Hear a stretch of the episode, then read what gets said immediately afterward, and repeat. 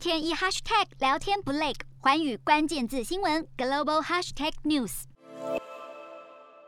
全球军事大国都在积极研发极音速飞弹，最新更传出中国已经开发出具有热追踪功能的极音速飞弹。中国国防科技大学教授易世和在二零二一年十二月发表的论文中说，中国已经取得一系列的核心技术突破，可让极音速飞弹根据热能标记追踪目标。易世和还称，中国确实已经领先美国。如果属实，这代表中国可能已经克服挑战，开发出能够在极音速情况下运作的热追踪系统，但中国官方目前尚未证实。中国研究人员声称，虽然美国在飞弹防御系统也会使用热追踪技术，但通常只适用于空气稀薄的高空。中国则是已经找到方法，能让热追踪飞弹在低空飞行时也能发挥作用。传出美国国防部已经要求包商为极音速飞弹开发红外线感应器，但估计至少要四年时间才能取得成果。美国、中国和俄罗斯都在较劲开发的极音速飞弹，短短几分钟就能从太空打击地球上的任何目标。